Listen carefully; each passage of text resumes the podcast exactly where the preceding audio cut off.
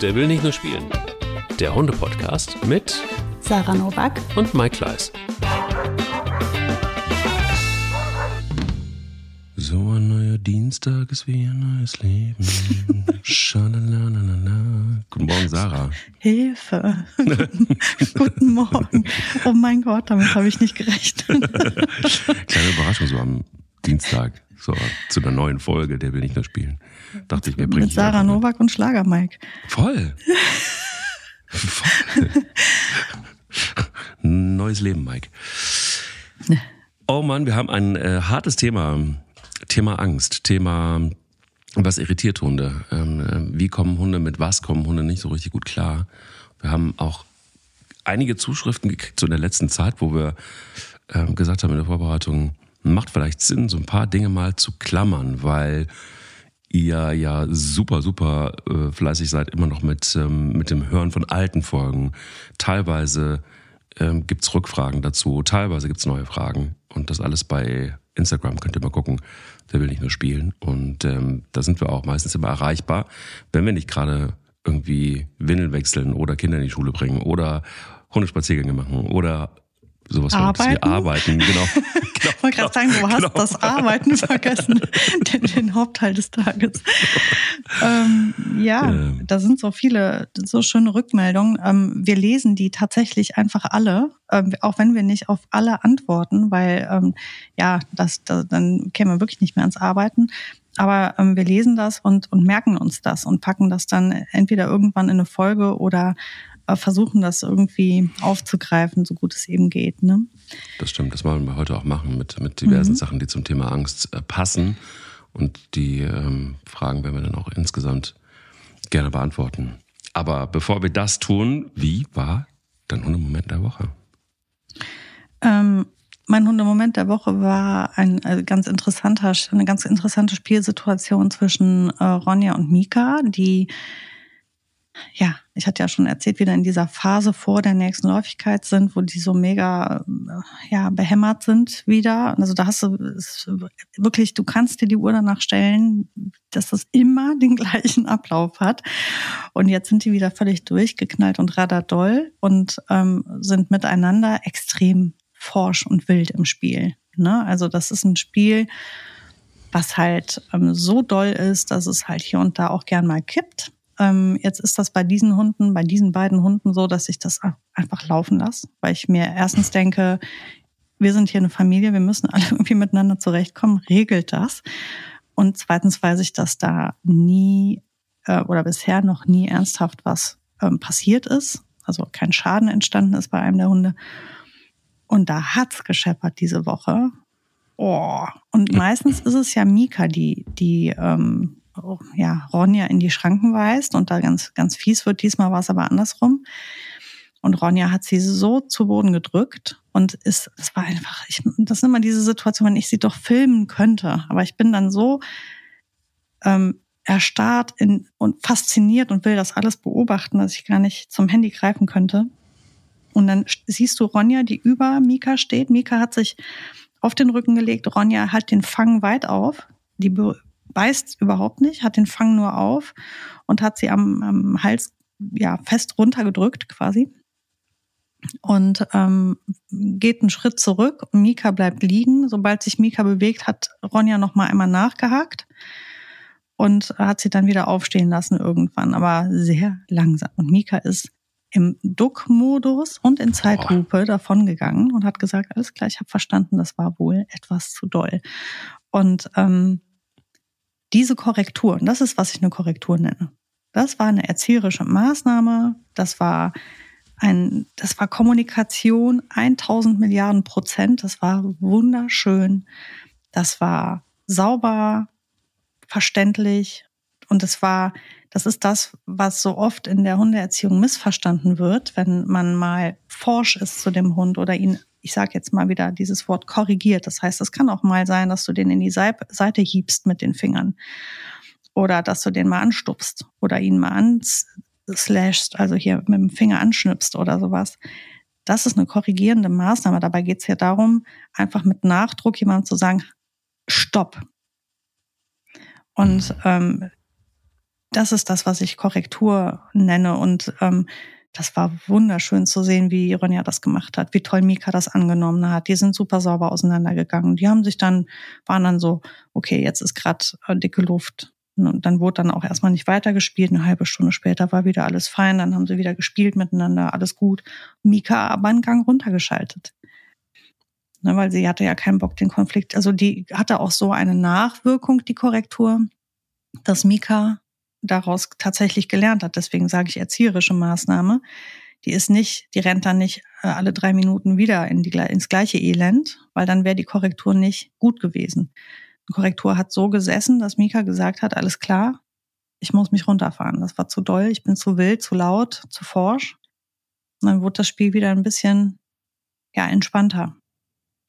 Und das sind so Momente, die kann ich, äh, weiß ich nicht, könnte ich mich nur von ernähren. Finde ich super schön, super interessant.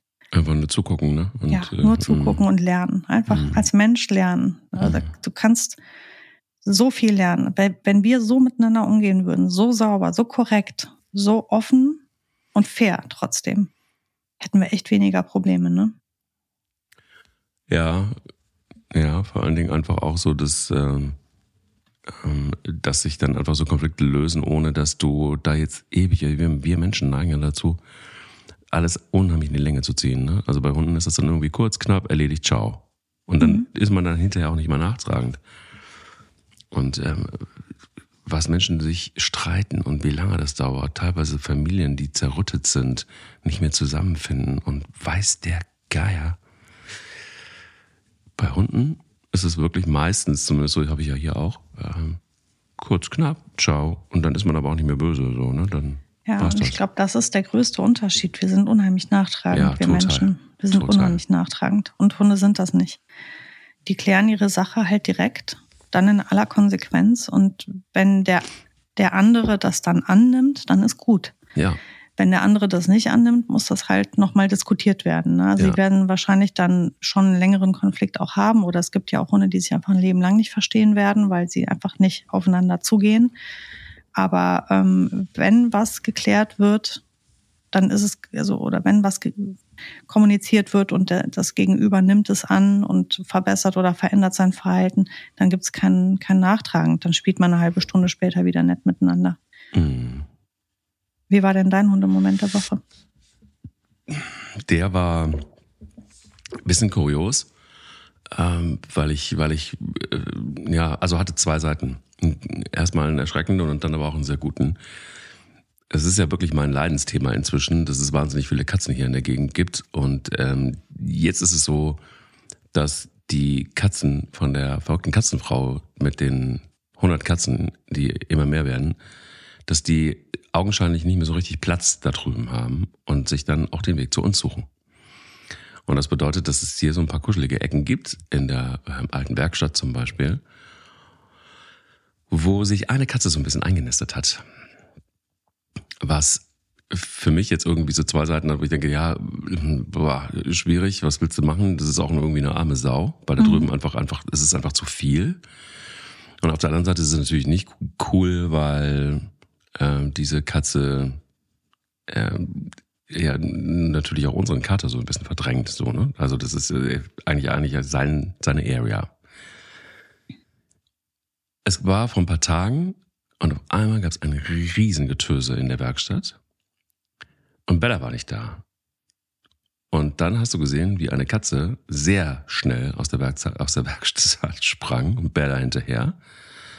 Aber wirklich so äh, mit einem, das Gebiss flog quasi durch die Luft von Bella. Immer kurz hinter dem Hintern von der Katze. Hui. Und wo ich so dachte, okay, ähm, was ja klar ist, unsere Katze ist Best Friend, aber das heißt ja nicht, dass alle Katzen Best Friends sind.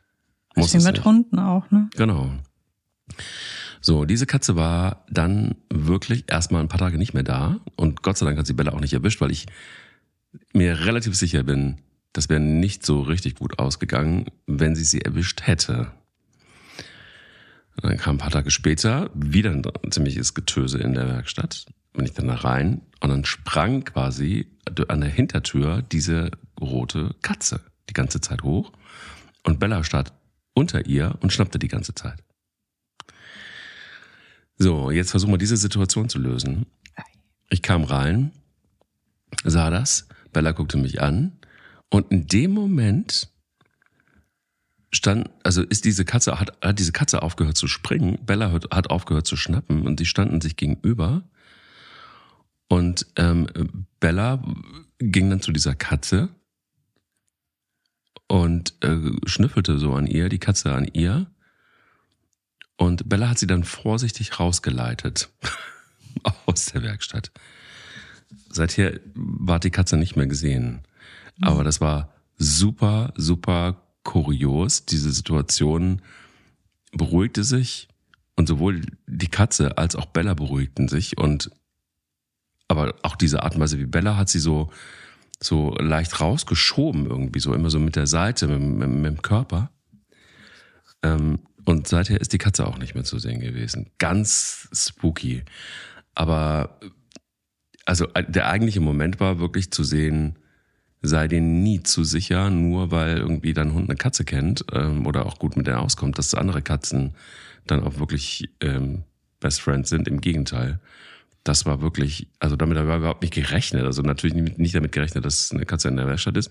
Auf der anderen Seite, dass Bella so abgeht. Also wenn du das gesehen hättest, das war schon. Boah. Ja, aber wer weiß, was dem vorangegangen ist. Ne? Vielleicht hat die, die Katze auch kein Verhältnis zu Hunden, hat ein aggressives Verhalten Bella gegenüber gezeigt und Bella hat halt reagiert feindselig ja, dann auch. Ne? Also wenn die vielleicht angefaucht worden ist direkt oder diese Katze nach ihr geschlagen hat, als Bella vielleicht auch sich annähern wollte und dann hat Bella dann gesagt, alles klar, du bist doof. Also dem, das kann ja dem vorangehen und Bella ist an sich offen für Katzen, aber halt eben klar, wenn einer doof macht, äh, tut, dann gibt es dann trotzdem Beef. Ne? Ja. Ja, aber das war schon Beef insofern, als dass ich hundertprozentig sicher bin, hätte sie sie erwischt, wäre hm. das anders ausgegangen. Ja, Gott sei Dank hat sie sie nicht erwischt. Ne?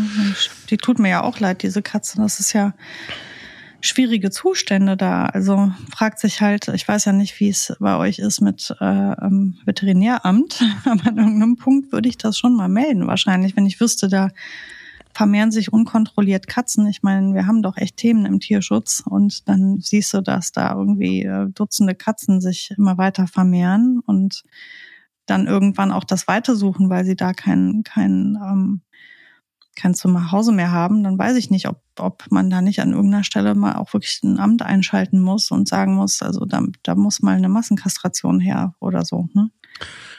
Das ist ein leidiges Thema, weil natürlich mhm. hat man diese Gedanken, aber ähm, das haben auch andere schon probiert und das Veterinäramt war auch schon hundertmal da. Bis die dann mal kommen, dauert ja auch erstmal eine ganze Zeit, mhm. muss man vorsichtig zu sagen, wenn sie überhaupt kommen. Ähm, und ähm, dann wurden auch einzelne Katzen kastriert, aber es ist dann auch sehr schnell neues Material hinterhergeschoben worden. Ne? Also ja, vor allem es müssen halt alle kastriert werden. Das reicht ja, also man, da musst du wirklich einfach wahrscheinlich rigoros alle Katzen kastrieren. Ja, aber das Problem ist, es sind so viele und du weißt nicht, wo die alle stecken, weil die alle frei rumlaufen. Ja, das stimmt. Das und das ist, das ist ein Problem und dann kommen auch, dann holt sie sich auch gleich neue. Also es ist wirklich, das ist, äh, naja, also man müsste schon fast sagen, es ist schon irgendwo auch pathologisch, mhm. weil das ist dann auch in, in einem Bereich, der nicht mehr so richtig normal ist. Aber ähm, ja, es ist bitter. Also die Situation ist auf jeden Fall bitter. Ich bin mhm. auch noch nicht so richtig am Ende meiner meines Lateins. Mhm. Ja, wie kommen wir auf das Thema Angst? Vielleicht gehst du mal rein und ähm genau, also ähm, wir hatten ja Zuschriften, wie gesagt. Ich würde dann einfach gerne mal eine vorlesen. Ähm, und zwar folgende. Ähm, da ging es, also Bezug, ne, bezog man sich auf die, auf meinen Hundemoment der Woche mit Ronja, wo diese Drohne ähm, Ronja derart fertig gemacht hat, dass sie sich über den gesamten Spaziergang dann nicht mehr beruhigt hat. Ich lese also vor. Ich habe eine Frage. Auch wir haben einen Hund aus dem Tierschutz, aus der Smoira in Rumänien. Kurz zur Erläuterung, die Smoira in Rumänien ist das, ich glaube, größte ähm, Tierheim mindestens Europas. Ähm, Zustände, meine Lieben, Das wollt ihr nicht wissen. Und wenn ihr es doch wissen wollt, dann gebt einfach mal Smolra Rumänien ein. Da kommen ganz, ganz viele Dokumentationen auch ähm, aus den, ich glaube, bei der WDR hat vor kurzem erst eine gemacht. Ähm, sehr interessant. Braucht man gute Nerven, um das zu gucken. Sie ist ein toller Hund mit kleinen Macken. Zum einen hat sie Panik vom Autofahren, wenn sie aber erstmal einmal drin sitzt, ähm, ist sie still und sabbert, was nach langer Übung besser wird. Ähm, wenn wir richtig Richtung Auto gehen, blockt sie sehr viel rum, aber steigt letztendlich ein. Das größere Problem ist aber das Lösen in fremder Umgebung. Letztes Jahr im Harz hat sie fast einen Tag lang kein Pipi gemacht. Kürzlich waren wir vier Tage in der Pfalz. Da hat sie insgesamt fünfmal Pipi gemacht und nur zweimal das große Geschäft. Sarah, du hast gesagt, dass Ronja in einen Schutzmodus fällt, um zu überleben. Kann das bei Frieda auch der Grund sein? Ich habe auch gelesen, dass unsichere Hunde in einer fremden Umgebung nicht auffallen wollen. Also, ich ähm, nehme jetzt mal Bezug darauf. Ähm, ja, in einer fremden Umgebung nicht auffallen wollen. Das würde ich sagen, nein.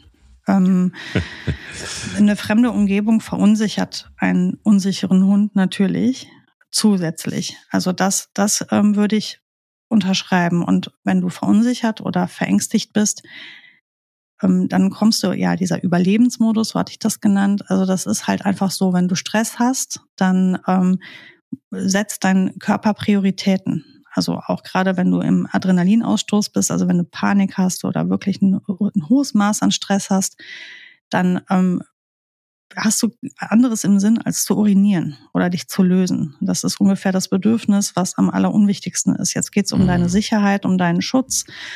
Das heißt, dein ganzer Körper, dein Organismus richtet sich darauf aus, zu überleben. Ähm, deswegen empfindest du in diesen Situationen oftmals auch einfach viel weniger Schmerz, damit du trotz einer Verletzung noch dich in Sicherheit bringen kannst. Also da hat man ja schon unglaubliche Geschichten äh, gehört oder erlebt, äh, wo Menschen oder auch Tiere mit den grauseligsten Verletzungen ähm, noch kilometerweit sich geschleppt haben. Ähm, also das kennt man ja auch bei, bei ähm, Kriminalfällen, dass jemand, der schwer verletzt ist, noch sich mit letzter Kraft irgendwo hinschleppt, ne?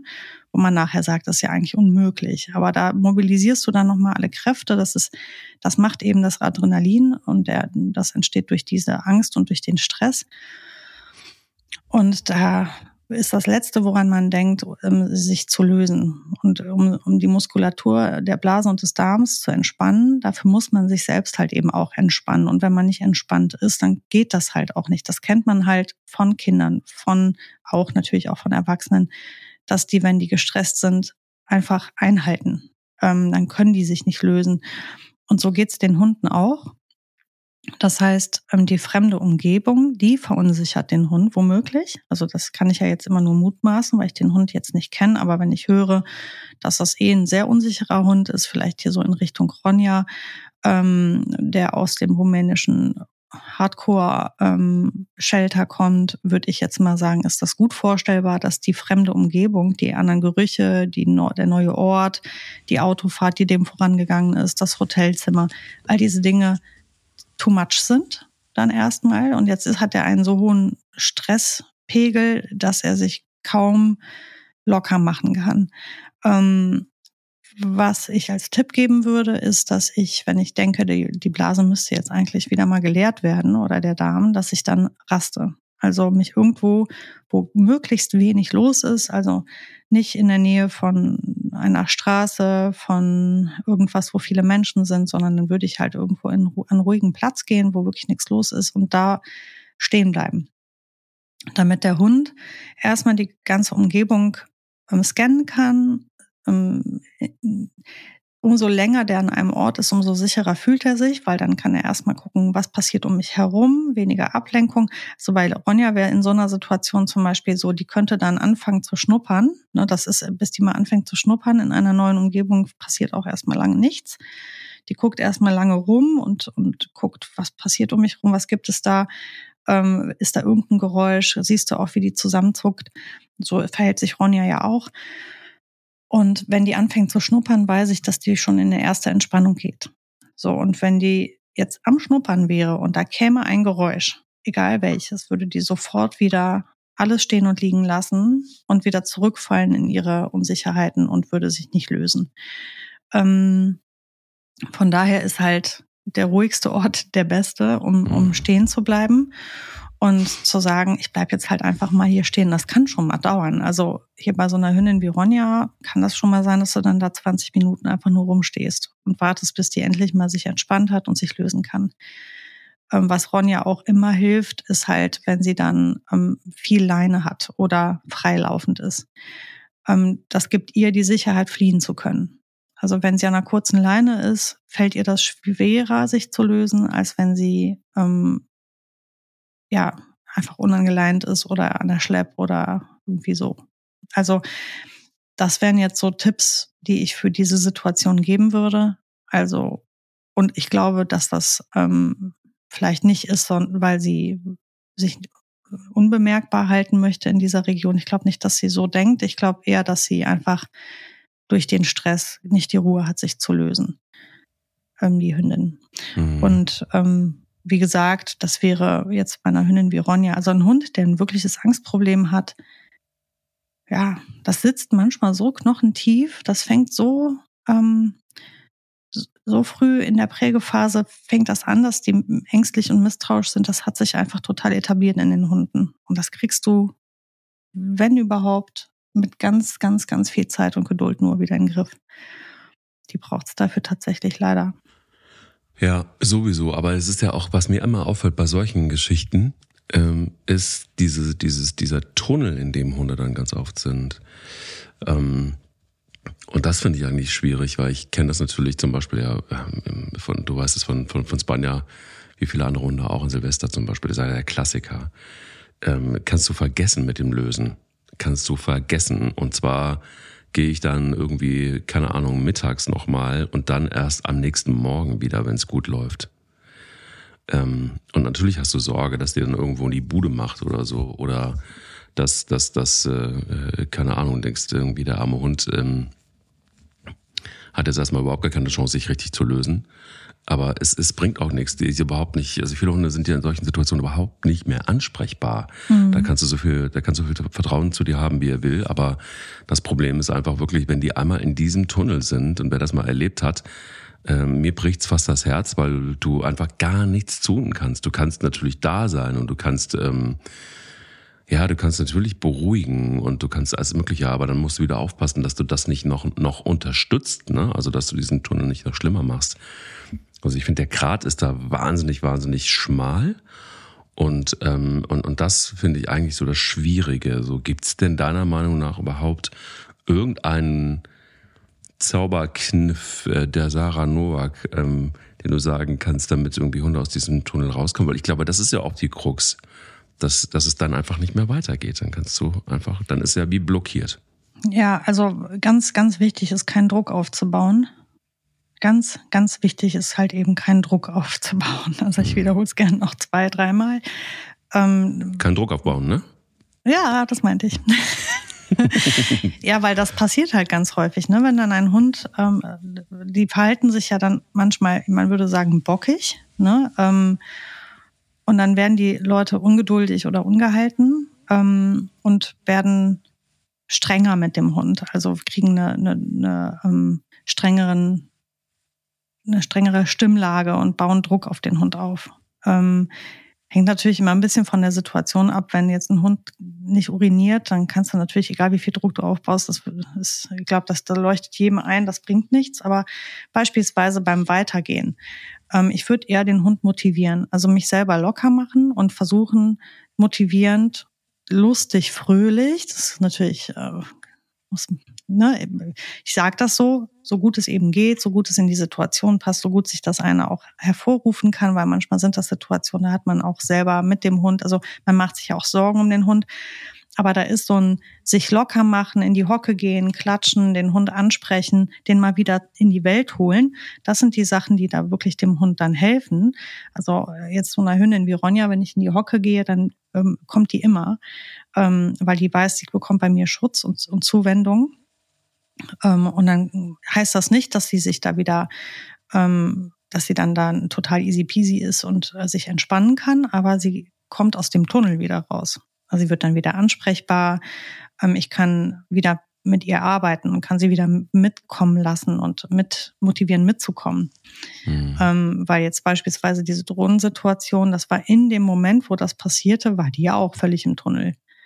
Ne? Und dann bleibt, was willst du da machen? Ne? Du musst ja dann auch weiter. Du willst ja nicht, dass sie dann in dieser Situation stehen bleibt oder stecken bleibt. Man muss ja eigentlich eine langsame Annäherung an dieses Thema machen, theoretisch. Und jetzt flog diese Drohne quasi über ihrem Kopf. Die war in Panik. Und hätte die das Sicherheitsgeschirr nicht angehabt, wäre die auch weg gewesen.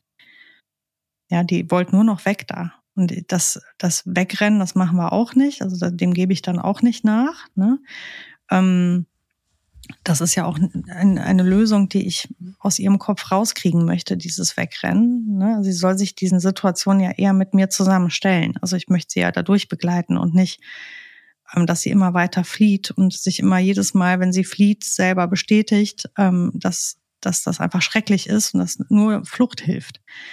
Ähm, deswegen ist ja auch ein Training, wenn man merkt, da ist etwas, ein Objekt oder irgendein Ort oder ein Geruch, eine Situation, die meinen Hund besonders, gerade wenn ich einen Angst, Angstpatienten habe, den besonders verängstigt, dann ist das eine Trainingssituation, die ich mir machen muss. Ähm, Natürlich muss man immer aufpassen, wie weit geht man und wie hoch ist der Stress des Hundes. Weil ab einem gewissen Stresslevel lernt er ja auch nichts mehr. Das heißt, wir müssen ja eher in so, so eine Art Gewöhnung gehen und nicht eine Reizüberflutung. Bei einem, bei einem Hund, der in Panik ist, brauche ich den nicht und überfluten. Der wird da nichts lernen, wahrscheinlich in dem Moment. Also nicht wahrscheinlich, sondern ziemlich sicher. Und dann wird er vielleicht ja noch kollabieren, weil dem der Kreislauf wegsackt, weil der so einen Stress hat. Wenn die Ronja richtig Stress hat, dann pumpt die dermaßen mit Luft durch den Körper. Also siehst du richtig, es ist der, die kollabiert halb, ne? Die hat die Augen weit aufgerissen, die hat ein richtiges großes Angst- und Stressgesicht. Da brauche ich jetzt nicht eine Reizüberflutung machen. Da schieße ich mir ja selbst ins Knie mit. Ich sollte sie da lieber dann in eine Gewöhnung gehen und sie absichern und ihr sagen, wir fliehen nicht, ich bin da, beruhig dich. Ne? Ähm, und wir machen das alles ganz entspannt. So. Und wenn diese Drohne, die, die lassen wir an uns vorbeiziehen, wir rennen nicht weg, die geht ja von alleine, das ist ja in dem Fall auch so passiert. Und dann gehe ich runter in die Hocke und spreche sie halt an und hole sie zu mir. Und das nimmt sie immer dankend an auch. Und dann ist sie dann, das nimmt die auch. Also wenn ich in die Hocke gehe, spätestens, das sieht sie auch. Eine Ansprache, phonetisch, kriegt die gar nicht mehr richtig mit in so einer Situation. Dann ist die in ihrem Tunnel, wie du sagst. Aber wenn ich in die Hocke gehe und sie berühre, das, das kriegt sie dann schon mit und dann bietet sie sich auch wieder an. Ne? Und dann, klar, also hat die immer den Fokus auf dem, auf dem Auslöser. Also sie würde mich dann nicht angucken in so einer Situation. Aber sie kommt nah an mich ran, so dass ich sie berühren kann mit, mit einem festen Druck, sie streicheln kann, abklopfe. Ich klopfe sie ja dann eigentlich mehr ab als streicheln. Mhm. Ähm, und mit, mit fester, selbstbewusster, positiv eingestellter Stimme spreche ich mit ihr. Mhm. Also weder weichlobend, ne, nicht tröstend, aber natürlich auch nicht streng, also keinen Druck, sondern einfach nur, Ronja, hey, jawohl, super. Also ich meine jetzt wirklich dieses positiv eingestellt. Das wird dem Hund mehr helfen, als wenn ich sage, na, Schluss jetzt. Ja, genau, pack noch Strenge drauf auf den Stress und den Druck. Das hilft jetzt besonders gut nicht. Ne? Hm. Das wäre so, was ich als Tipp geben kann für diese Tunnelsituation, sofern das möglich ist. Und es gibt Situationen, die haben habe ich auch schon zuhauf gesehen, wo ein Hund an einer Schleppleine ist in seinem Sicherheitsgeschirr und wirklich nur noch Flucht im Kopf hat. Und dann kannst du als Mensch auch in die Hocke gehen, so viel du willst. Den musst du dir dann ranangeln, den musst du zu dir hinholen, damit der wieder wach wird, weil die wirklich sich abschalten. Ne? Die haben ja wirklich Todesangst dann in diesen Situationen teilweise. Ja, also das, das, das ist das, was ich zum Beispiel einfach auch bei, bei Pelle ganz oft erlebt habe. Dass ähm, er dann irgendwann, er, er ähm, ist relativ zügig dabei, wenn er unsicher ist, sich in diesen Tunnel rein zu manövrieren. Und wenn man den Moment abpasst von normal in Volltunnel rein, gibt dieses Zwischenstück, ähm, je ähm, ruhiger du da bist und je mehr Geduld man dann hat und aufbringt, ähm, dann geht er gar nicht erst in diesen Tunnel rein, sondern Mhm. vertraut so sehr, dass du dann eben die Möglichkeit hast, den dann auch umzulenken. Aber ähm, das setzt voraus, dass du, ähm, in seinem Fall zumindest, dass du noch ruhiger wirst als sowieso schon. Und wenn das ist schwierig, weil manchmal, und das passiert ja dann meistens in Stresssituationen, wo alle Stress haben, dann ist irgendwie noch das Kind, das Stress macht und schreit und dann ist irgendwie die angespannte Situation sowieso per se, dann ist Zeitdruck da, meistens genau das und dann spüren Hunde das und dann kommt auch sofort der Turbo in diese ganze Angelegenheit rein und sich dann runterzufahren und dann, das ist halt eben genau das, was es so, so herausfordernd macht, finde ich zumindest mit, mit, mit ängstlichen Hunden oder Hunde, die in Situationen dann in so einen Tunnel rein äh, geraten, dass du bei dir selbst anfangen musst, um erstmal eine Basis zu schaffen für alle, ähm, um aus dieser Situation auch wieder rauszukommen oder erst gar nicht reinzukommen. Und es sind eben meiner Meinung nach ganz oft eben diese Situationen, diese Zwischenstücke nenne ich die immer, zwischen Normalzustand und Extremzustand. Also ähnlich genau wie du das ja auch beim äh, ganz oft machst ähm, beim bei Hunden, die jagen, dass du ähm, dass du quasi diesen Moment, bevor sie Hm. sich auf den Weg machen, vorsichtig zu sagen, ähm, abrufst und, äh, und, und, und das trainierst. Und genauso ähm, finde ich, ist es auch wichtig, ähm, dann so zu handeln, wenn, wenn diese Stress Aber manchmal kannst du es einfach nicht voraussehen. Und das ist das, Genau. das ist das, was es wahnsinnig herausfordernd macht. Ich kann mich gut erinnern, ich glaube, drei, vier Jahre her in Berlin. Jetzt sind meine Hunde irgendwie Großstadt so mittel gewohnt inzwischen. Und ähm, ich hatte, ich hatte Bilbo dabei. Und an einem Bio-Supermarkt steht eine riesengroße bunte Kuh. So eine Pappkuh, also so Mhm. eine, weiß ich nicht, So eine Deko-Kuh. so eine Deko-Kuh, aber riesig. Mhm. Bilbo war außer sich, wirklich aus dem Off. Und jetzt hast du so einen riesengroßen weißen Herdenschutzhund, der dir an der Leine reißt Oh Mann. Und wirklich um dich rumspringt und wütend wird. Und also ein, Mix aus wütend und Angst und äh, all, allem so. Und ähm, die Leute guckten schon irgendwie alle ganz komisch. Und ich habe dann wirklich mich auch zu ihm runter und habe dann wirklich, ich glaube, ich habe 20 Minuten gebraucht, bis der an der Kuh geschnüffelt hat. Und um festzustellen, äh, ist ja irgendwie nur Plastik, ist ja irgendwie, äh, ein- Mhm. keine Ahnung, keine, keine, keine Gefahr. Aber diese 20 Minuten brauchte ich auch. Und das war wirklich erstmal, du kennst jetzt Bilbo, er ist jetzt nicht unbedingt derjenige, der ängstlich durch die Welt läuft. Aber in dieser Situation war es von jetzt auf gleich und er ging nicht aus diesem Tunnel raus. Er war nicht davon abzubringen, die Plastiktour, äh, Plastikkuh zu töten. Mindestens.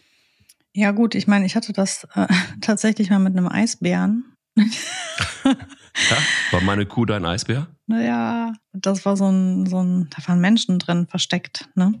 Ah, oder hier zuletzt der Dino, erinner dich, ich von Ach, der Halloween Dino, erzählt- ja, Wo ich ja. noch dachte, also wäre die Boogie jetzt dabei, das wird dem wehtun jetzt. Den hätte die sich auf jeden Fall geschnappt. Da hätte die, so, das wäre, da gibt's bei der Boogie dann in der Situation keinen Rückzug. Wo wir beim Thema Beißen sind, wo wir beim Thema Angstbeißen sind. Ah, zweiter Teil äh, oder zweiter, zweiter Punkt, den wir auch noch ansprechen wollten in dem Kontext Angst, weil uns auch so oft geschrieben wurde, ähm, was ist mit Angstbeißern? Also was kannst du da machen oder woher kommt das und wieso und warum? Ähm, mit den Angstbeißern, das ist jetzt letztendlich im Verlängerten nichts anderes. Also die, die, die Situation für den Hund ist dieselbe wie vorher beschrieben, nur dass die Reaktion Beißen ist. Und ähm, meistens versucht der Hund ja mit dem Beißen das, was ihn verängstigt, von sich fernzuhalten. Das ist ähm, Sinn und Zweck, Sinn und Zweck dieser Sache. Und das ist, gibt es in verschiedenster Ausprägung. Gerade erst jetzt gestern ein Video gesehen ähm, von einem Tierschützer, den ich, ähm, ähm, dem ich folge, der ähm, in Rumänien Straßenhunde irgendwie sammelt und rehabilitiert und aufnimmt und repariert und vermittelt und so weiter. Und der traf, also der war auf irgendeiner Landstraße, weit und breit kein Mensch und dann dieser Hund, der da sitzt und verletzt ist und er konnte an den Hund nicht ran. Der Hund hat wirklich ganz klar gemacht, dass er nach vorne gehen wird, wenn der Mensch sich nähert. Der konnte, der Hund konnte ja nicht weg, der war ja verletzt. Das heißt, ähm, hier war es in so einer Situation, wo dem Hund die Flucht nicht blieb. Und mhm. ähm, das ist oft auch bei Angstbeißern so, dass wenn sie fliehen können, sie sich entscheiden, eher zu fliehen als zu beißen. Meistens beißen sie, wenn sie nicht die Möglichkeit der Flucht haben, also im geschlossenen Raum, wenn man sie in die Ecke drängt oder wenn sie überhaupt innerhalb des Raums äh, keine Möglichkeit sehen, sich ja in Sicherheit zu bringen ähm, oder an der Leine sind. Also draußen bei Art, wenn die zum Beispiel Artgenossen verbeißen oder andere Menschen verbeißen, ist das in aller Regel, wenn sie an der Leine sind, weil sonst würden sie wahrscheinlich eher fliehen. Ein Hund, der wirklich ähm, die Absicht hat, jemanden zu verletzen, weil der einfach, ähm, ja, von denen oft geredet wird, die wirklich aggressiven Hunde, die wirklich jemanden verletzen wollen und wirklich, wirklich ähm, ja, keine guten Absichten haben, die fliehen ja nicht wenn die freilaufend sind, werden die trotzdem angreifen. Ein Angstbeißer, der wird seltenst, also ich wüsste nicht, warum der angreifen soll. Wenn er frei ist, dann wird er fliehen. Ähm, das ist für ihn die einzige Möglichkeit oder die einzige Methode in seinem Kopf, wie er sich das vom, vom Leib halten kann, das Problem. Und deswegen wäre, wenn man Angstbeißer hat, ähm, zum Beispiel glaube ich, dass Ronjas Bruder Rudi so jemand gewesen ist, der einfach aus Unsicherheiten heraus gebissen hat ähm, oder aus, aus der Angst heraus und einfach kein alternatives Verhalten zur Hand hatte, ist, glaube ich, tatsächlich, sind zwei Dinge da ausschlaggebend, um das zu arbeiten. Das eine ist natürlich ein alternatives Verhalten anbieten ähm, und möglichst versuchen, dass der Hund in diese Situation nicht kommt. Ne? Weil das ist ja auch sowas, ähm, wenn ich den Hund dann schon kenne und weiß, der mag das nicht, wenn es so eng wird oder das ist etwas, das ängstigt ihn und da könnte es sein, dass er nach vorne geht, ähm, dann würde ich versuchen zu vermeiden, ihn in diese Situation zu bringen, erstmal, äh, plus alternatives Verhalten anbieten, möglichst. Und dann, und das ist ganz wichtig, Beziehungsarbeit ohne Ende halt, ne? ganz viel Beziehungsarbeit und umso sicherer der Hund sich durch dich fühlt, das sieht man jetzt zum Beispiel auch bei Rudi, der ja jetzt in seinem neuen Zuhause ähm, immer weniger solches Verhalten zeigt und immer mehr sich an seinem Halter orientiert, weil er sich da einfach sicher und, und geschützt fühlt. Und da wird Führung übernommen. Das heißt also, er, er kann loslassen. Ähm, das hilft dann. Das ist, klingt jetzt immer so leicht, wenn ich das sage. Es ist aber gar nicht so leicht, das zu arbeiten mit einem Hund, also einem Hund zu beweisen, dass wenn der Hund wirklich tief in sich aus Prägung heraus solche Ängste hat, dann ist das ein, eine ganz schwierige Aufgabe, dem Hund ähm, klar zu machen, dass er diese Ängste nicht mehr haben muss und dass du für seinen Schutz sorgst und dass du auf ihn achtest und dass er sich hinter dich stellen kann. Das ist immer leicht gesagt, wenn, wenn ich das hier so daher sage. Das ist sehr viel Arbeit, sehr viel Beziehungsarbeit, sehr viel Vertrauensarbeit. Und immer wieder muss ich mich als Halter dem Hund gegenüber beweisen, als gute Führungspersönlichkeit. Immer wieder muss ich dem Hund zeigen, ich bin da, ich achte, dir passiert nichts. Und das, das geht über eine wirklich lange Zeit und immer in neuen Situationen. Und manchmal kommen Dinge, da hast du nicht mit gerechnet, wie du eben sagtest. Ne? Manchmal kommt es aus dem Nichts. Da kannst du dann auch nicht präventiv sagen, äh, ja, das hätte ich ja kommen sehen müssen, da hätte ich jetzt früher schon helfen können. Manchmal kommt es halt eben so wie die Drohne aus dem Nichts. Dann kann ich nur noch in der Situation reagieren. Und trotzdem hat mein Hund in dem Moment ja die Bedrohung wahrgenommen. Also die, die Ronja hatte ganz klar in dem Moment unglaubliche Angst und ich konnte nichts anderes tun, als für sie da sein in der Situation und ihr zu zeigen, dass ich auf sie achte und aufpasse. Ja, aber das hat in dem Fall nicht, ja, nicht so gut geklappt, weil die Drohne konnte ich, ich konnte ihr nicht wirklich beweisen, dass die Drohne ihr nichts tut, weil die Drohne war ja wieder weg.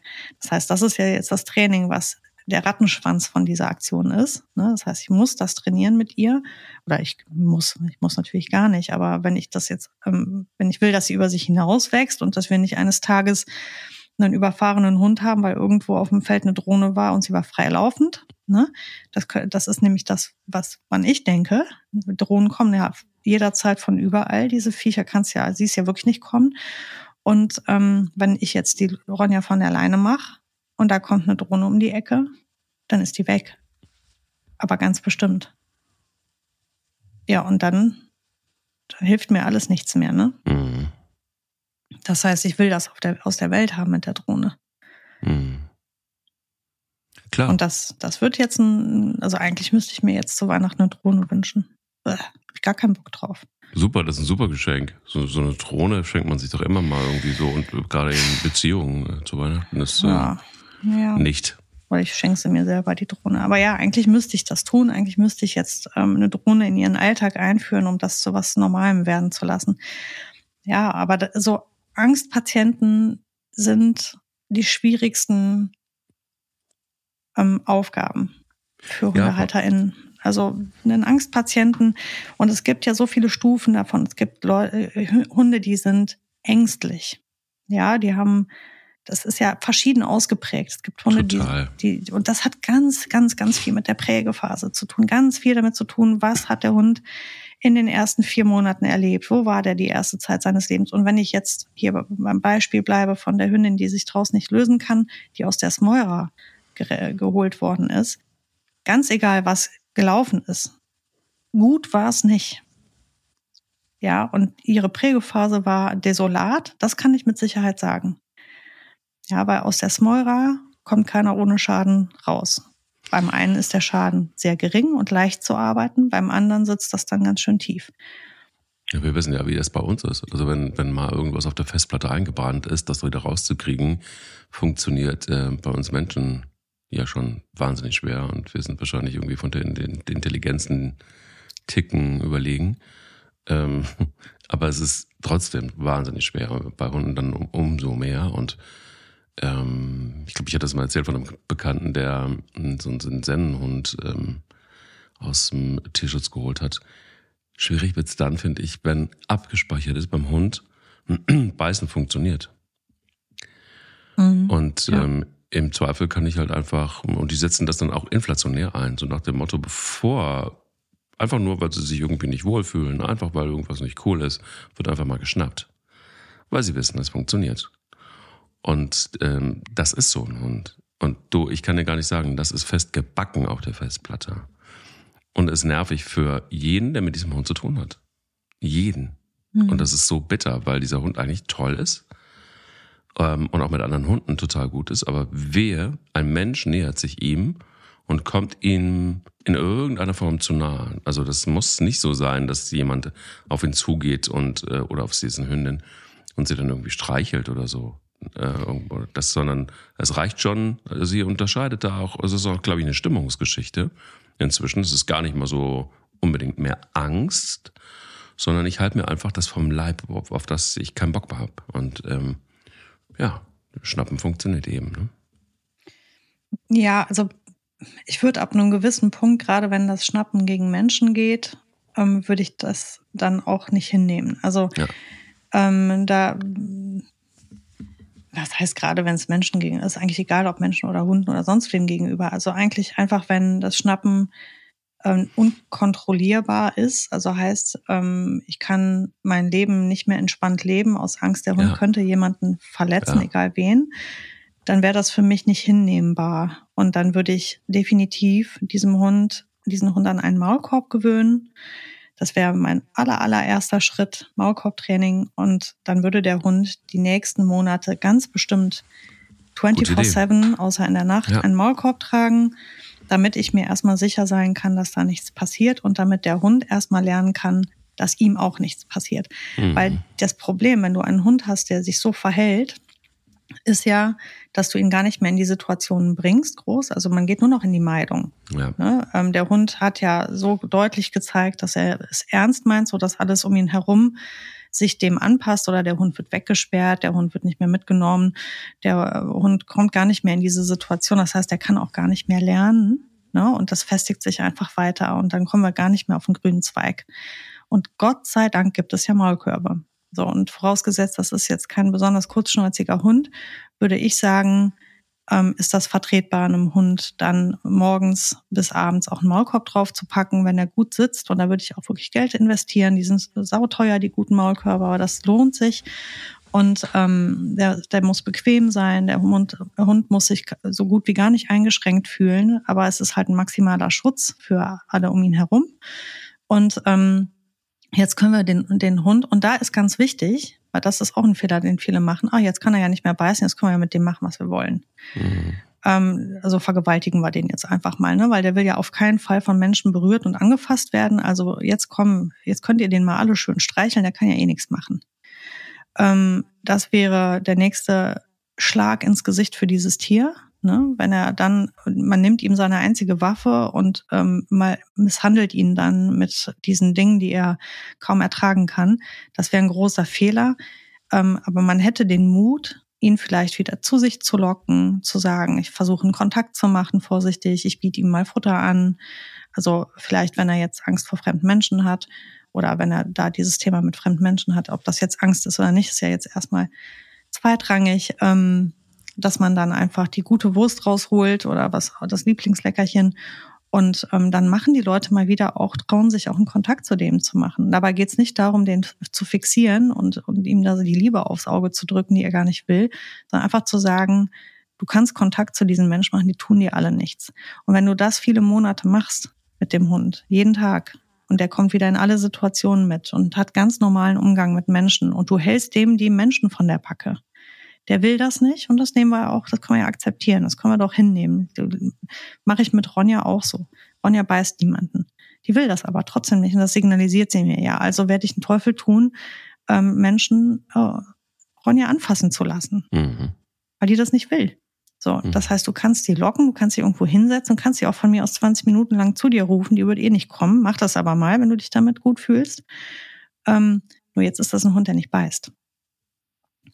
Und mit jedem Mal, wo diese Hunde erleben, ich kann mich mit anderen Menschen aufhalten, ohne dass irgendwas passiert, ohne dass mir einer was will, ohne dass ich da bedrängt werde oder angepatscht werde, wie ich das nicht möchte, habe ich eine Therapiesitzung.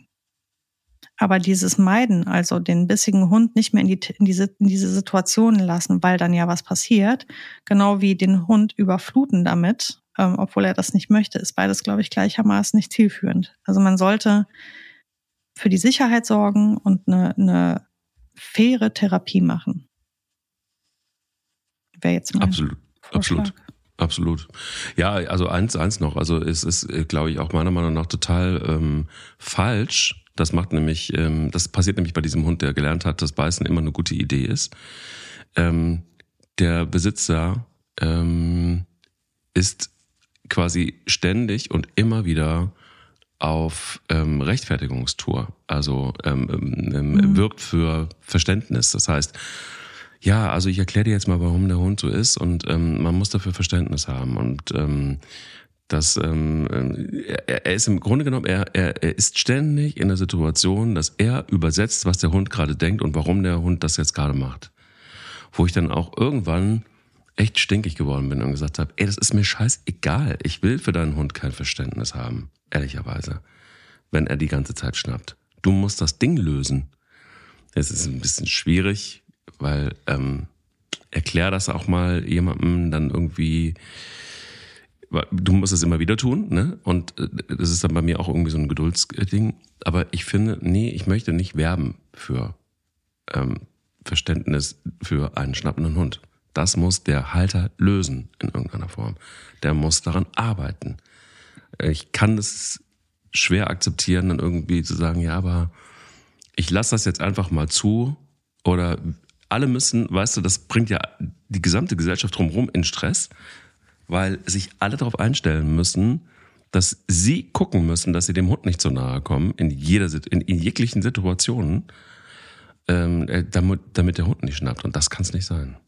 Ja, irgendwie ist die Mitte das Richtige. Schütz dein Umfeld mit dem Maulkorb und erklär denen, dass sie bitte die Pfoten von dem Köter zu lassen haben. Und ganz ehrlich, da bin ich ja ganz konsequent. Ähm, ist mir egal, wie süß ihr den findet, der will nicht angefasst werden. Ja, lasst die Pfoten von dem jetzt. Weil das mhm. finde ich, das ist eine Grenzüberschreitung, die würde ich nicht zulassen meinem Hund gegenüber. Auf der anderen Seite ist das seinerseits auch eine Grenzüberschreitung einfach zu schnappen. Das lasse ich ebenso nicht zu. Mhm. Also heißt, ich bin als Halter einfach immer in der Verantwortung oder als Halterin zu sagen, ähm, ich sorge dafür, dass das Umfeld von meinem Hund sicher ist, aber ich sorge auch dafür, dass mein Hund vor diesem Umfeld sicher ist. Mhm. Und die Sicherheit liegt im Auge des Betrachters. Er fühlt sich nicht sicher, wenn er da so bedrängt wird oder angepatscht oder sonstiges. Das muss der halt auch nicht. Und da würde ich auch konsequent meinem Umfeld gegenüber sagen, wenn du noch einmal meinen Hund anpatscht, obwohl ich es dir erklärt habe, dann haben wir das letzte Mal Kontakt gehabt. Das ist, tut mir leid, da bin ich, wäre ich auch, finde ich unmöglich. Unmöglich, wenn Leute so übergriffig Tieren gegenüber sind, die offensichtlich ein Problem haben. Ja, ich habe ihm ja schon Maulkopf draufgesetzt jetzt, ne? Und das ist aber jetzt kein Anlass, ähm, sich da an dem zu vergehen. Und das wäre so für mich eine super faire und ganz korrekte Lösung für alle. Zu sagen, natürlich, es geht ja gar nicht, dass ich einen Hund, der Verletzungspotenzial mitbringt, in eine, ein soziales Gefüge mit reinnehme, wo andere verletzt werden können. Das ist absolut nicht okay. Maulkorb drauf, alles bestens. Aber Achtung, auch Maulkörbe können wehtun.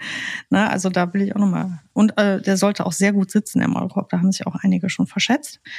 Aber jetzt, wenn wir davon ausgehen, Maulkorb sitzt toll und ähm, alle verhalten sich korrekt zueinander, dann ist das eine tolle Situation für alle, wo auch alle was lernen können. Da können, da kann das Umfeld lernen, einen Hund auch einfach sein zu lassen. Ne? Der will einfach nicht.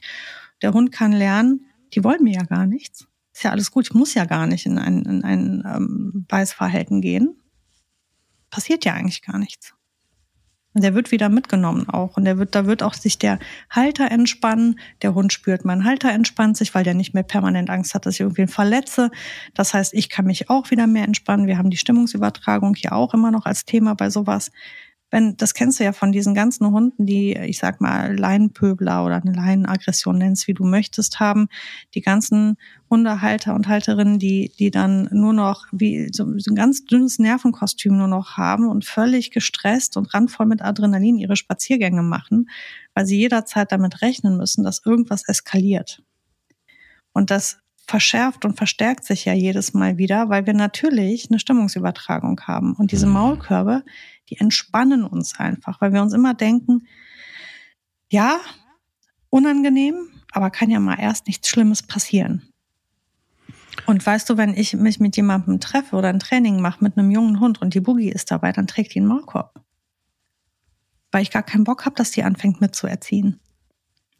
Das stresst mich. Wenn ich immer im Auge, die immer im Auge haben muss, kann ich mich nicht konzentrieren. Ich bin unentspannt. Mhm. Das ist völlig, völlig normal. Man will ja nicht, dass was Schlimmes. Man will ja keinen verletzen. Man will auch nicht schuld sein daran, dass irgendeiner verletzt ist. Und deswegen sichert man die Hunde einfach in den Situationen. Und wenn die Boogie einen Maulkorb drauf hat, dann kommt die, dann macht die trotzdem, knurrt die und zeigt ihre Zähne und setzt Grenzen. Aber ich weiß, sie kann keinen verletzen. Fühle ich mich total wohl mit. Dann lassen wir das einfach so stehen. Ich verpasse uns beiden jetzt einen Maulkorb und wir reden äh, nächste Woche erst weiter. Aber, Entschuldigung, ja. Mike, wir haben noch eine wirklich wichtige, wertvolle ähm, Nachricht von einem Berufsfeuerwehrmitarbeiter, ähm, mhm. ähm, Feuerwehrmann mhm. bekommen, der ähm, sich nochmal Bezug, Bezug nehmen wollte auf die Folge mit, ähm, wie weit würde ich für meinen Hund gehen, wo das brennende Hausthema war. Ähm, ich finde diese, diese Nachricht einfach großartig ähm, und wichtig. Ich bin ähm, also bei der Feuer, Berufsfeuerwehr tätig und bin bei Brandeinsätzen und im Rettungsdienst tätig. Gefahren werden immer an der Gefahrenmatrix beurteilt. Die Reihenfolge für Feuerwehrleute ist dort klar gegliedert. Mensch, Tier, Umwelt, Sachwerte. Extra dazu steht dann noch Einsatzkräfte und Material. Wie ihr seht, kommen die Tiere direkt nach den Menschen. Selbstverständlich würde ich Feuerwehrmann, würde ein Feuerwehrmann alles tun, um das geliebte Haustier aus dem brennenden Haus zu retten. Ich selber war schon öfters in einer solchen Situation. Wenn die Gefahrenlage das allerdings nicht zulässt, ist es eine unbeliebte, aber nötige Entscheidung, nichts mehr in, nicht mehr in das Haus zu gehen. Ich maße mir nicht an, zu entscheiden, warum die Feuerwehr dort nicht mehr hineingegangen ist. Solche Situationen kann man nur vor Ort und in der Wirklichkeit gut beurteilen. Schön, dass es in diesem Fall gut gegangen ist. Wobei unklar ist, ob die Rauchgasvergiftung danach noch ihre Wirkung getan hat. Ich würde immer sehr dafür appellieren, Einsatzkräfte vor Ort ernst zu nehmen, wenn es um eine Gefahrenbeurteilung geht. Auch wenn wir nicht, auch wenn wir alles nur Menschen sind. Wichtig ist mir aber klarzustellen, dass Tiere einen sehr hohen Stellenwert bei uns haben. Ähm, dann noch eine kleine Ergänzung. Es gibt Menschen, für die diese Situation äh, die für diese Situation genau ausgebildet wurden. Diese sind für jeden innerhalb kürzester Zeit in Deutschland zu erreichen, und zwar über die 112. Das klingt banal, aber mir fällt kein Kollege ein, der nach der Rettung eines Tieres der Meinung war, nicht gerne ausgerückt zu sein. Das Gefühl kennt, Moment, jetzt ist es gerade weggerutscht kennst du auch, hätte man mich doch einfach früher an, angerufen. Da ging es auch unter anderem darum, was ist, wenn einer zum Beispiel ins Eis einbricht mhm. ne? Ähm, oder einer in den See fällt. Also mhm. die sind recht schnell da auch, um zu helfen. Und ich finde diese Nachricht ganz toll, weil erstmal ja. ist das ein Einblick in ja in, in die Feuerwehr, die man ja sonst einfach gar nicht hätte. Und zum anderen, ähm, ja, wir haben ja in der letzten Folge auch schon gesagt, ne, ja, die Feuerwehr hat ja nichts gemacht, was blieb dem Mann übrig? Die haben wahrscheinlich auch schon richtig entschieden, weil wenn man sich das Video genau anguckt, sieht man auch, als der Mann rauskommt, die Hose ist ja bis in den Schritt abgefackelt. Ne, der hat ja, der ist ja wirklich durchs Feuer gegangen. Das war eine, eine sehr, sehr große, Sinne, ja. Mhm. Genau, das war eine sehr große, große Gefahr, die er sich da ausgesetzt hat. Mal abgesehen davon konnte die Feuerwehr zu dem Zeitpunkt, als sie angefangen hat zu löschen, nicht davon ausgehen, dass da ein Hund drin ist. Ähm, aber als der Mann dazu kam, war das Haus ja schon derart am Brennen, ähm, dass ich das schon auch verstehen kann, dass die das als zu gefährlich eingeschätzt haben. Das ist zwar gut gegangen, aber es hätte auch wahrscheinlich auch wirklich schief gehen können. Ja. Ja.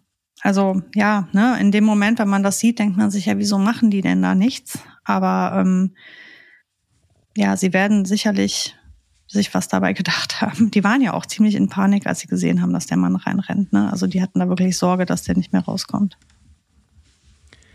Das sind alles geschulte Leute. Mhm. Und ich glaube, am Ende des Tages wissen sie relativ genau, ähm, was sie tun müssen, wo sie anpacken müssen. Und ähm, ja, danke für diese Nachricht und ähm, ich danke dir für heute und bin sehr auf nächste Woche gespannt. Da kümmern wir uns nämlich darum, wie geht's denn eigentlich, ähm, wie kriegt man es richtig gut hin? Nicht wie geht's denn, wie, wie kriegt man es gut hin, einen selbstbewussten jungen Hund zu bekommen und äh, der nachhaltig auch selbstbewusst ist? Freue ich mich sehr drauf, äh, weil ähm, ach, das ist ein Thema, über das ich ewig, ewig, ewig, ewig äh, sprechen könnte, weil ich selbstbewusste Hunde, die einfach cool sind, so gerne mag. Das tun wir doch alle. Haben wir nur nicht immer, ne? Mal das gucken, stimmt. was wir daraus äh, kristallisieren können. Ich wünsche dir jetzt erstmal eine schöne Woche. Die wünsche ich dir auch. Bis nächste. Bis nächste. Der will nicht nur spielen. Der Hunde-Podcast mit Sarah Novak und Mike Kleiss.